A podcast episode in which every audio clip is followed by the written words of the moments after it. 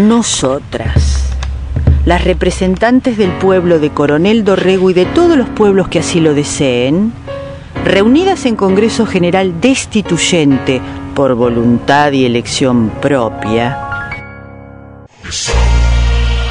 en incumplimiento de pactos preexistentes, con el objeto de constituir la unión entre hermanas, afianzar la justicia igualitaria, promover el malestar cultural y asegurar los beneficios de la libertad para nosotras, para nuestras hijas y para todas las mujeres del mundo, sin invocar la protección de ningún dios, fuente de todo prejuicio y conflicto, ordenamos, decretamos y establecemos y que los platos los lave otro.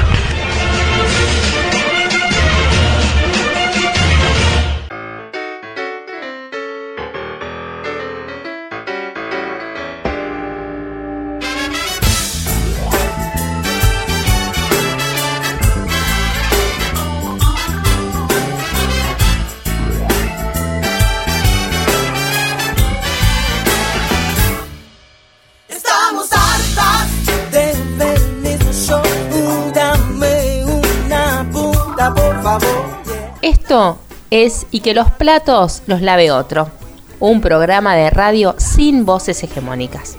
En el episodio número 23 estamos Perla, Elisette, Laura y Ana Inés. Si querés seguirnos en las redes, lo podés hacer desde Facebook, como y que los platos los lave otro, o en Instagram, y que los platos los lave. Ley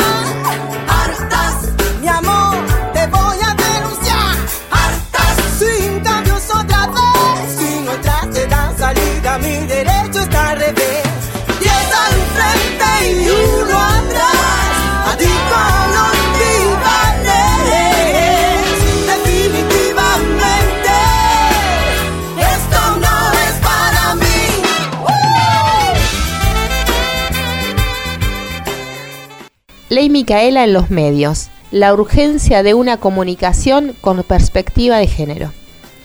La prevención, sanción y erradicación de las violencias por razones de género es un compromiso de nuestro presente. Esto alcanza también a los medios de comunicación. Son actores que pueden contribuir con abordajes y tratamientos responsables, evitando la reproducción de estereotipos que abonan a la violencia estructural que se ejerce sobre las mujeres y las identidades disidentes.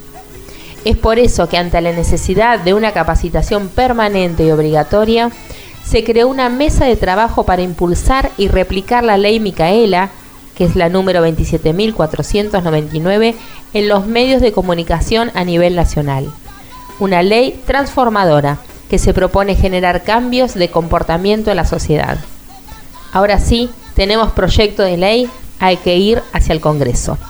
Ley Micaela en los medios.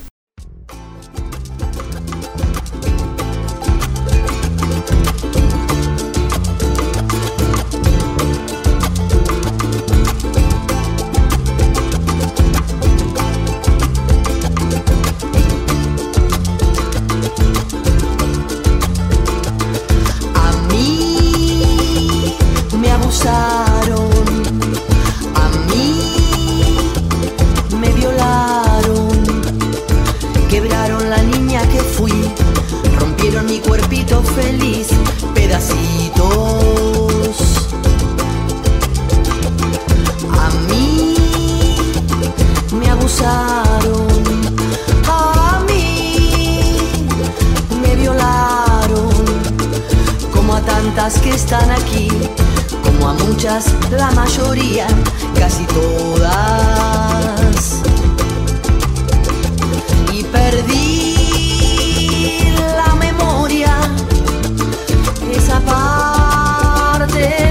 historia.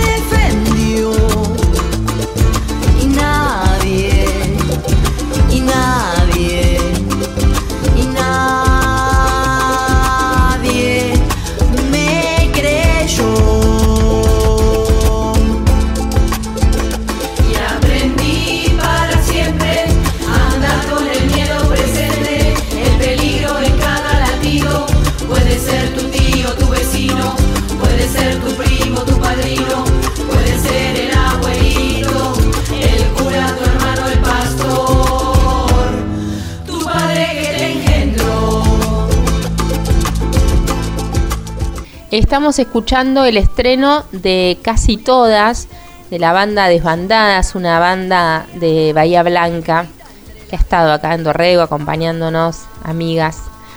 Eh, dicen en sus redes Desbandadas. Nos sentimos honradas de ser parte de este hecho artístico donde una vez más su hacedora, Silvia Palumbo Jaime, deja plasmado su camino de compromiso, fuerza y creatividad. Dicen también gracias compañeras del proyecto La Banda La Banda. Y el reclamo por es este, por todas las mujeres y niñas del mundo víctimas de abuso sexual y violación. Que somos muchas, que somos casi todas.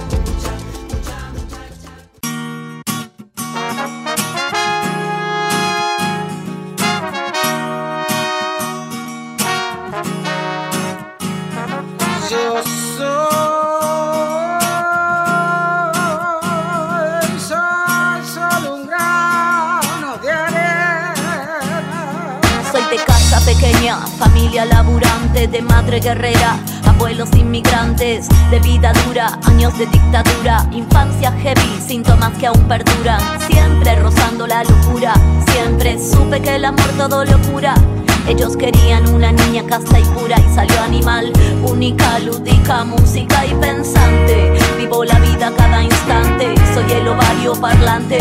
Dicen que soy rara, me gusta estar sola. No tengo marido, tengo amantes. Soy lo que parió mi vieja, soy lo que yo inventé. Soy cada lágrima que derramé. Soy cada compás de este tema. Soy la que suena cuando vos querés. Yo soy.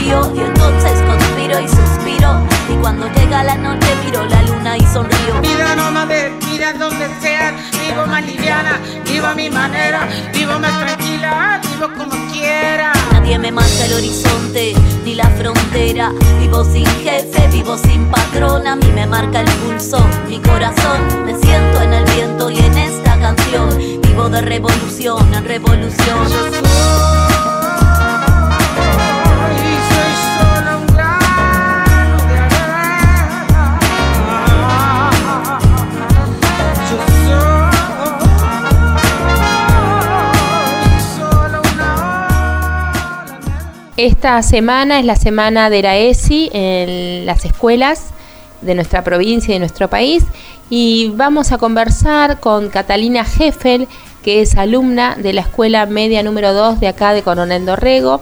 Ella participa en el centro de estudiantes y también lo que se está generando en las escuelas dorreguenses, mesas de género y diversidad, mesas de género y así. Cata nos va a contar un poco de qué se trata. Bueno, Hola, buenas noches. Estamos con Cata Gessel, que mm, es alumna de la escuela media de acá de Dorrego y em, feminista. ¿Te podemos definir así, Cata? Sí, por supuesto. Bien, muy bien. Cata, ¿querés contarnos eh, a qué año vas? Eh, sí, yo soy voy a la escuela media número 2 y estoy en sexto naturales. Ya estoy a punto de egresarme. Bien, en el, último pedacito del año. Cata, queríamos charlar con vos, pensando además en, dar la, voz, eh, creo que también participas del centro de estudiantes, a, les adolescentes ¿no? que puedan decir y opinar. Sabemos que comenzaron en algunas escuelas a formarse mesas de género, mesas de diversidades y bueno, em, en las escuelas de secundaria. ¿Es así? ¿Eso pasa también en tu escuela? Sí, eh, miren, les cuento, yo soy la presidenta del centro de estudiantes, el cual estuvo bastante apagado hasta que este año decidí que vuelva a funcionar correctamente. Y también este año empezamos con la mesa de género eh, que nada, nos, nos llamó una profesora diciendo que, que había formado una mesa de género en, en Coronel Dorrego y que queríamos tener una, una sede en nuestra escuela y quienes, que, quienes queremos participar. Así que obvio me metí y nada, está muy bueno. Estamos ahora en la semana de la ESI, estamos haciendo un montón de cosas. Ah, bien, contame eso de qué se trata. Bien. Em, en realidad, la gente que está en el centro de estudiantes y la gente que está en la mesa de género somos más o menos los mismos. Hmm. Eh, así que medio que lo contamos como de los dos lados. Está bien. Y para la semana de la ESI, la educación sexual integral, decidimos hacer un par de, un par de actividades, eh, así estamos. Hoy hicimos un collage, vino una profesora que se llama Valeria Kittler, de artes visuales, nos enseñó, no, no, nos, nos guió un poco sobre cómo, cómo, se, cómo se arma un collage y... Eh, Sí, y se pusieron a trabajar en, en función del armado de esos collages, más o menos así. Sí, sí, sí, de la mano de como armarlo, qué sé yo, para que después nosotros lo repliquemos al resto de los cursos y ah, bien. semana para poder hacer una intervención artística en la escuela con todos los chicos, chiques que quieran participar. Bien, o sea, va a ser terminar siendo una movida institucional, no solo de un grupo. Sí, toda la institución. Y después estamos haciendo, eh, vamos a hacer actividades para todo primer ciclo, hoy hicimos un poco, eh, nada, sobre la ESI, hacer juegos o actividades referidas a la educación sexual. Eh, ¿Qué pensás del armado de una mesa de género, por ejemplo, en una escuela secundaria? ¿O ¿Por qué crees que existe la necesidad o por qué crees que está bueno sumarse, no en tu caso que te sumaste? Eh, a ver, la participación me parece fundamental en cualquier ámbito. O sea, cualquier, cualquier cosa que a nosotros nos interese, me parece que nos tenemos que meter. Y la mesa de género, así tanto como el centro de estudiantes, cualquier lugar que sea, esté para que los alumnos se puedan expresar y puedan eh, hacer de la escuela un, cuestionarse y hacer de la escuela un lugar un poquito mejor, me parece que, que, que no puede faltar. Y la mesa de género justo acá en, en quizás, que es un pueblo chico, bueno, lo de siempre, eh, hace falta un poco una mirada un poco más más feminista y abrirnos un poco abrirnos un poco más a, la diversidad y, bien. lo que estamos intentando hacer. Re bien. Cata, sabes que hay una mesa intersectorial de género a nivel local. ¿Te parece importante que la voz de ustedes como eh, estudiantes, estudiantas de, la escuela secundaria puede estar dentro de esa mesa, representando a las mesas de género de las escuelas o a centros de estudiantes. Sí, me parece que en cualquier lado donde, donde podamos participar, nuestra voz es súper importante y más como, como, como jóvenes y como una, tenemos una, una mirada diferente quizás a la de todos los alumnos que forman la, la, mesa de género y, y, es importante saber qué está pasando ahora con, bien, bien, creo que es, es, un buen espacio también y que tal vez son voces silenciadas, o sea, tienen la voz ustedes en, en, espacios de ustedes, pero a veces no existen los espacios donde se puedan sentir eh, escuchados, escuchadas. Bueno, para ir terminando, Cata, agradecerte eh, este, este ratito. A mí me, me, me, emociona escuchar a las pibas así como vos charlando, cuestionándose y, y plantando ahí bandera. Bueno, ¿qué, ¿qué podés decir o si tenés que invitar ¿no? a las chicas, a las chiques a participar de estas mesas, de las actividades del centro de estudiantes, de la semana de la ESI? Ahí eh, te dejo a vos la invitación para cerrar. Dale. No, primero que nada, muchas gracias a ustedes por darme este espacio para poder expresarme, que es de las cosas que más me gustan. Eh, y nada, decirles a los chicos que yo, mi, mi mayor objetivo es que ustedes sientan las mismas ganas de participar que siento yo y, poder movernos y hacer de, de, la escuela y de todo el pueblo un lugar mejor, porque todo empieza en la escuela, todo empieza en la casa y en la escuela. Entonces me parece súper importante, súper importante que nos movamos y que empecemos a preocuparnos por todas las cosas que, que pasan en este mundo y nada, empezar a, participar. Así que lo súper esperamos, la mesa de género está abierta para todas, todo aquel, todo aquel que quiera participar y el centro de estudiantes aún más. Así que yo este año me voy a egresar y quiero que siga, no quiero que quede ahí. Está bien, está bien. Me hace una invitación bellísima. Bueno, Cata, eh, muchas gracias por este ratito, te mandamos un beso enorme y te invitamos para la propuesta del sábado 28 acá en la Plaza de Dorrego, que vamos a estar eh, encontrándonos, ¿no? Y pensando sobre, con, con una compañera de socorristas. Así que te mando un beso enorme y nos vemos prontitos. Muchas gracias. Gracias a ustedes, beso.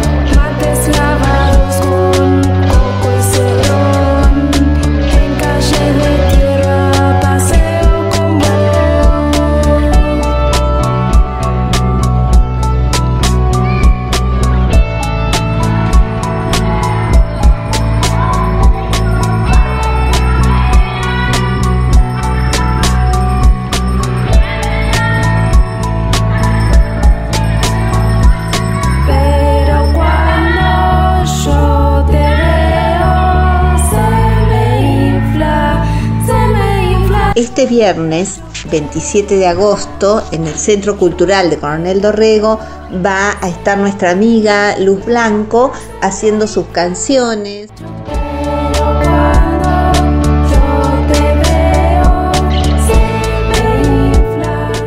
Compañeras, ¿saben una cosa?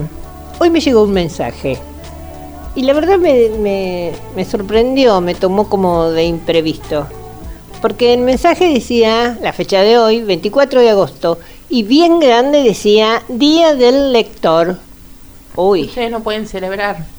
Claro, eso es lo que yo dije. Uy, con lo que me gusta leer, qué lástima, no estoy incluida. Y después me enteré por qué no estaba incluida. Porque en realidad eh, esta es la fecha del natalicio, dice textual, casi estoy leyendo el mensaje de Jorge Luis Borges, que en realidad em, le gustaba tanto leer que bueno, dio mm, origen a una fecha para todos los lectores, bueno, de la Argentina. Yo que quería celebrar con ustedes, que son las personas más lectoras que conozco, no puedo. Debe haber un día. Vamos a buscar. No, no hay. ¿De lectoras? Sí. Mm, y entonces, siendo hoy 24 de agosto el día de los, las, les lectores, mm, vamos a traer una nota que salió la semana pasada en las 12, en el suplemento feminista del, diario Página 12, que se pregunta algo que, que siempre nos estamos preguntando. Em, las lectoras y las escritoras. ¿Por qué los hombres no leen escritoras mujeres? esta es una esta nota se basa en un informe que se hizo en Inglaterra. Las 10 autoras más vendidas en el Reino Unido son leídas por mujeres. Esto eh, lo afirma en un libro la ensayista inglesa Mary Ann Siegart, quien examina distintas formas de sexismo instaladas en la sociedad y en este caso específicamente en la literatura. Dice esta ensayista, firmo esta nota con mis iniciales porque me gustaría que los varones también la leyeran. Con el correr de las épocas, autoras como las hermanas Brontë, George Eliot o J.K. Rowling se han sentido obligadas a disfrazar su género para persuadir a lectores de acercarse a sus obras. Y acá cuando decimos lectores son los lectores. Pero hoy todavía sigue siendo así, todavía es necesario firmar con iniciales que no develen el género de quien escribe. Bueno, así de contundente arranca este artículo de Mary Ann Siegar. Em, su ensayo de Authority Gap, éxito de ventas en Europa, expone ser sesgos persistentes propios del sexismo sistémico, que aún hacen mella en la realidad cotidiana de las mujeres. Y uno de ellos es justamente este, ¿no? La renuencia de muchos varones a tomar un libro que no esté escrito por otro varón. No es un supuesto, esto se desprende de eh, de datos de una investigación que se hizo, eh, que la hizo una empresa líder en estudios de mercado literario y averiguó exactamente quién leía qué en el Reino Unido. Eh, dice la escritora, quería saber si ellos, los lectores, le daban siquiera una chance a títulos firmados por ellas, las escritoras, y los resultados lamentablemente confirmaron la peor sospecha. Es improbable, a niveles desproporcionados, que un hombre abra un libro escrito por una mujer. Detalla esta autora Siegar que las 10 autoras con más ventas en Reino Unido, esta lista incluye a Jane Austen, a Margaret Atwood, a Daniel Steele, solo tienen un 19% de público masculino y un 81% de público femenino. La más popular igual entre los muchachos es L.J. Ross, especialista en género suspenso. Su nombre, esa L, oculta un Luis. Y se pregunta, Merian, si no será que los chicos no están confundidos creyendo que esa L, ese Luis, en realidad es uno de ellos y no una de ellas. También eh, cabe mentar que en el caso de los 10 escritores masculinos más que más ejemplares venden, entre, entre los que están Charles Dickens, Tolkien, Lee Child, Stephen King, la distribución es no, no es despareja, es bien pareja. 55% de lectores varones y 45% de lectores mujeres. Esta autora dice que le, escuece, la altera, le molesta corroborar que una vez que los tipos sí han soltado el prejuicio y se han zambullido en una historia escrita por una mujer, no solo la disfrutan, las puntúan por encima de las calificaciones que dan piezas de homólogos varones en sitios donde se marcan reseñas de libros y, y mejores, mayores lecturas. Bueno, nos podemos preguntar qué importancia tiene esto, leer o no leer a una autora mujer o un autor varón. Y esta ensayista, Mary Ann Siegar, dice en principio, porque que los varones no lean a las escritoras mujeres, reduce las experiencias de los varones, que continuarán viendo el mundo a través de una lente casi exclusivamente masculina teniendo por universal una perspectiva que es parcial. Y este enfoque limitado afectará nuestras relaciones con ellos como colegas, amigos, socios. Además, por supuesto, de empobrecer a las escritoras, cuyo trabajo termina siendo de nicho, lo cual les lleva, por supuesto, a ganar menos dinero y a tener también menos estatus. Eh, bueno, nos parecía interesante eh, esta, esta nota y además porque también es una experiencia mm, que mm, siempre hemos tenido presentes, ¿no? Así que lo que era casi intuitivo, bueno, el, ensayo, el estudio hecho en el Reino Unido eh, tiene cifras para corroborarlo. Pensaba, mientras que vos estabas comentando esta, este artículo, me acordé de un libro que se llama La obligación de ser genial, que ya lo hemos comentado, eh, de una autora argentina, Betina González. Y pensaba también en el momento en que escuché, en que la escuché a la autora en una, en una entrevista que le hicieron, ella decía como que el concepto es que los varones no se acercan tanto mm, o de igual en igual cantidad eh, a las lecturas de autoras mujeres porque sienten como si la, escritura de las mujeres estuviera mm, dedicada a las mujeres. Yo pensaba, es bastante parecido a, los, a las catalogaciones que se hacen, como decir literatura infantil, entonces sería, bueno, literatura infantil, literatura para mujeres, que sería cuál, la escrita por mujeres, y nos queda la literatura universal, que sería la escrita por varones para todas las personas que existen en el mundo. Es, es bastante em, difícil todavía de romper esto, aunque en la actualidad, eh, desde las editoriales, casi que las escritoras mujeres en cuanto a, a cantidad de obras que se editan están superando a los autores varones. De todas maneras, esto todavía sigue costando, la siguen eh, marcando eh, este libro de esta autora y bueno, y, continúa esto de, de particularizar, ¿no? Perla, te lo digo así en secreto, que nadie nos escuche.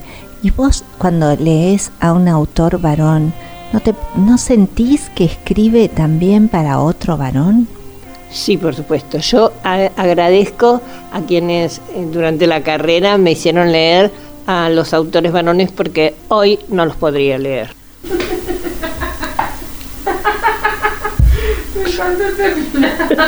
Muy bueno. Soy el verbo que da acción a una buena conversación. Y cuando tú me nombras, sientes ganas. Soy la nueva alternativa contra contaminación. Y tú eres la energía que me carga. Soy una arboleda que da sombra a tu casa. Un viento suave que te soba la cara de todos tus sueños negra soy la manifestación. Tú eres esa libertad soñada. Soy la serenidad que lleva la meditación. Y tú eres ese tan sagrado mantra. Soy ese jueguito de parcha que te baja la presión. Y siempre que te sube, tú me llamas ya.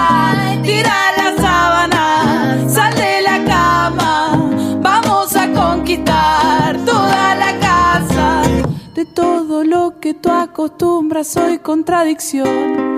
Creo que eso es lo que a ti te llama. La complicidad es tanta que nuestras vibraciones se complementan. Lo que tienes me hace falta y lo que tengo te hace ser más completa. La afinidad de tanta miro a tus ojos y ya sé lo que piensas. Te quiero porque eres tantas cositas bellas que me hacen creer que soy.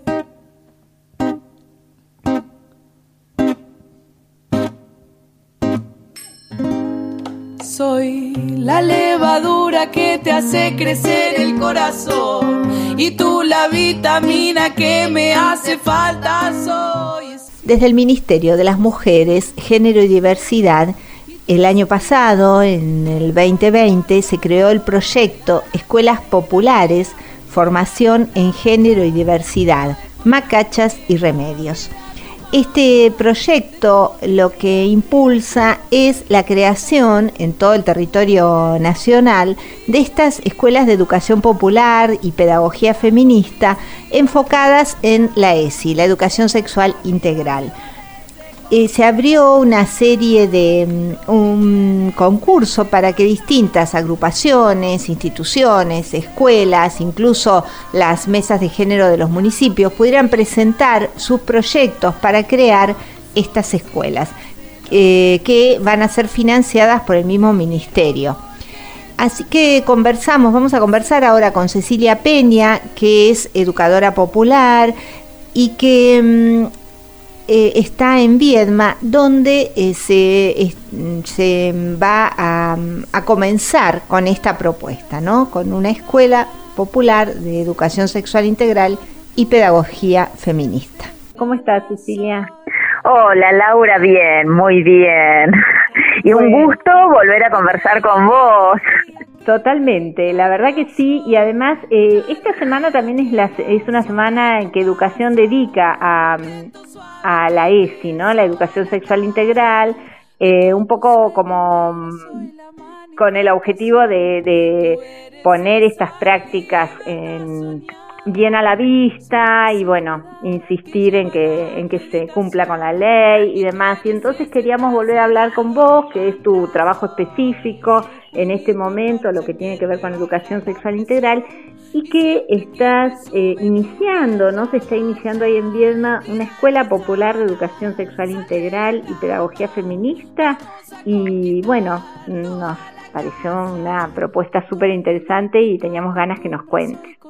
Bueno, sí, la verdad que es un proyecto que a nosotros nos entusiasma muchísimo. Primero contarte que en realidad es una línea del Ministerio de Mujeres, Géneros y Diversidad de la Nación que lanzaron el año pasado esta posibilidad de abrir escuelas populares en, en los distintos territorios y que está orientado a organizaciones sociales que ya vengan haciendo algún trabajo vinculado con la perspectiva de género, con las pedagogías feministas y eh, bueno, el Ministerio de Nación financia esta, estos proyectos de escuelas populares. Entonces nosotros desde aquí, desde nuestro Frente Popular por la Educación Sexual Integral, que venimos militando con compañeros y compañeras, presentamos el proyecto en el Ministerio de Mujeres y fuimos seleccionados para eh, ponerlo en práctica e implementarlo aquí en Viedma. Eh, así que bueno, se trata de una escuela popular, eh, va a ser presencial, van a ser 10 encuentros presenciales donde vamos a recorrer distintos temas que tienen que ver con la educación sexual integral, que es donde nosotros ponemos énfasis y hacemos, digamos, priorizamos, pero por supuesto que también vamos a trabajar con todos estos temas que tienen que ver con las nuevas agendas feministas, ¿sí? que nos interesa eh, fortalecer y trabajar.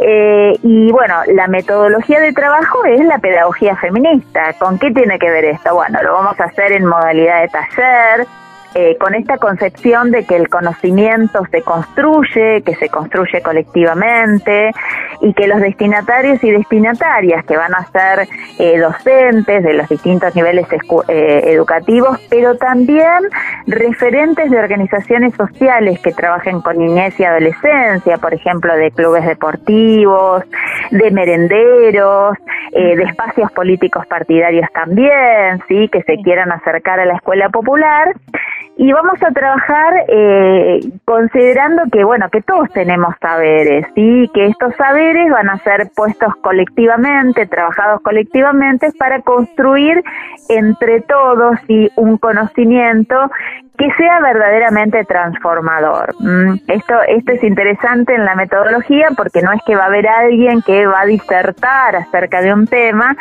sino que vamos a trabajar los temas de la ESI, los vamos a llevar a este espacio, pero problematizándolos y tratando de construir y de abrir experiencias personales, experiencias institucionales, comunitarias, para poder construir entre todos estas experiencias y, y llevarlos a nuestro lugar de trabajo.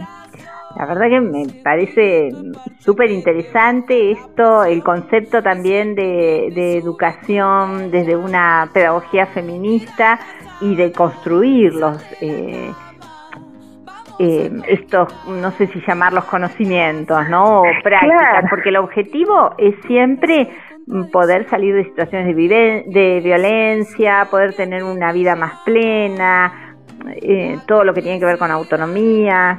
Mm, Totalmente, sí, sí, bueno, todos estos temas que tienen que ver con la perspectiva de género, digo, vamos a trabajar con, con los, las nuevas normas, los nuevos, las nuevas leyes de ampliación y restitución de derechos, pero digo, la idea, eh, a mí lo que me parece interesante enfatizar esto, cómo los vamos a trabajar, ¿sí? Porque no vamos a hacer un recitado de cuáles son las normas y las leyes, sino que vamos a ir tratando de, de, de trabajarlos a a partir de las propias experiencias. Bueno, ¿cuáles son eh, las violencias cotidianas que vivimos a lo mejor las mujeres, las personas de la diversidad sexual? Bueno, ¿cómo la referenciamos en estos marcos normativos? ¿Cómo podemos ver o evaluar si realmente lo que dicen las leyes y lo que pasa en la realidad hay una coincidencia o no? Digo, estos derechos que se garantizan en las leyes, bueno, ¿qué pasa en nuestra vida cotidiana? ¿Qué pasa en las escuelas con los derechos de las mujeres, de los niños y las niñas? Bueno, ¿cómo podemos hacer para trabajar para que efectivamente estos marcos legales se cumplan? ¿sí? Vamos a trabajar con todos estos ejes que nos propone la ES y esta dimensión, digamos, integral que tiene que ver con pensar la afectividad como un contenido pedagógico, pensar la diversidad desde una, desde una valoración de la diversidad en todo sentido, no solamente la diversidad sexual, sino la diversidad cultural, la diversidad en cuanto a que cada uno de nosotros somos diversos, somos diferentes, ¿sí?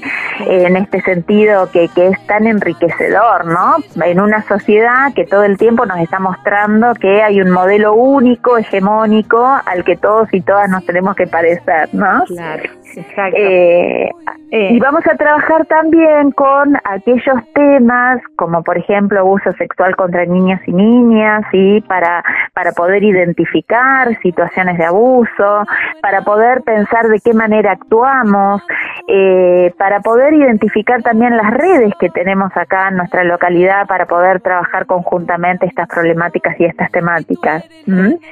Y eh, ahora, ¿esto empieza ya, ahora en septiembre? Esto empieza en septiembre, sí, la, eh, probablemente la segunda semana de septiembre ya iniciemos eh, con estos 10 encuentros, eh, que bueno, y, y, lo pensamos también de, eh, presenciales porque, bueno, por los temas, por las temas que trabajamos, ¿no? Más allá de que todos hemos tenido en este contexto experiencias en la virtualidad, pero bueno, siempre consideramos que la sensibilidad que generan estos temas eh, es bastante habitual y, y así lo, lo, lo, propiciamos, ¿no? Que, que, se trabaje desde las experiencias que nos atraviesan. Eh, creemos que la presencialidad es un ámbito como mucho más amable para poder eh, trabajarlo desde este lugar. Seguro. Seguro. Y, y, si el Ministerio de Nación, de Mujeres, Género y Diversidad, un poco lo que propone es eso, ¿no? El trabajo como en territorio y con esta idea de que, que ojalá sea, ¿no? Así como ustedes empiezan a hacerlo en esta escuela popular en Viedma, bueno, ojalá esto se, se reproduzca, ¿no? Y haya en, en muchos otros lugares sí, espacios. Vos sabés, Laura, que hay muchos proyectos de escuelas populares presentados y, y, algunos, y con algunas experiencias ya del año pasado, poquitas, son más este año, que están en más o menos en el mismo proceso que estamos haciendo nosotros, de, bueno, de, de presentación del proyecto, de planificación y ahora en la etapa que estamos nosotros de, de ejecución, de empezar con la ejecución del proyecto, pero hemos tenido reuniones y hay en distintos lugares de, de nuestra nuestro país escuelas populares. Y a mí me parece que es una política pública muy interesante, porque tiene que ver con darle valor también a un trabajo eh, a veces invisibilizado que vienen haciendo las organizaciones sociales, que son trabajos muy en territorio, muy cercanos a lo que le pasa a la gente, a las mujeres, a los niños y las niñas. Eh, así que que eh, desde la política pública se financien estos proyectos, me parece que es sumamente valioso, porque esto también implica que son no arancelados para las personas que los van a que van a cursar esta instancia de formación. es, una instancia de formación totalmente. Eh, y que tiene perdón, eh, que para eh, las personas que trabajan en docencia, incluso va a significar, ahí para la provincia de Río Negro, va a significar un puntaje también. Estamos, claro, estamos tramitando la declaración de interés del ministerio para que pueda tener un puntaje para los y las docentes que las cursen. Pero, pero nos parece muy significativo porque esto también tiene que ver con el objetivo y mirado desde la educación popular, ¿sí? Que esté al alcance de todos y de todas. Bueno, la verdad que eh, cuando me llegó la información sentí esto, ¿no? Que era algo de eh, así, de mucho, mucha importancia, un gran valor y por eso nos gustaba eh, difundirlo. Y, y, bueno, y queda abierta esta línea para que mm, por ahí hablemos más adelante y nos cuentes cómo estuvo la experiencia. Gracias a ustedes y un abrazo enorme. con este proyecto. ¿eh?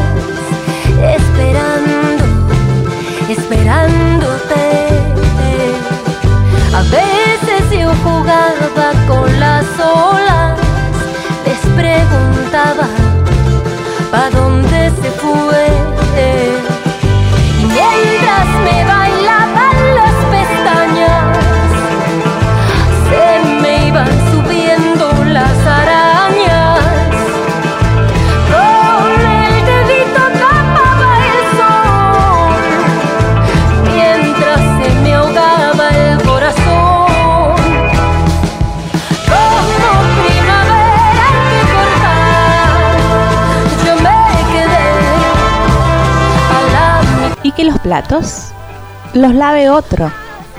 Un programa de radio y 16 años de feminismo en Coronel Dorrego.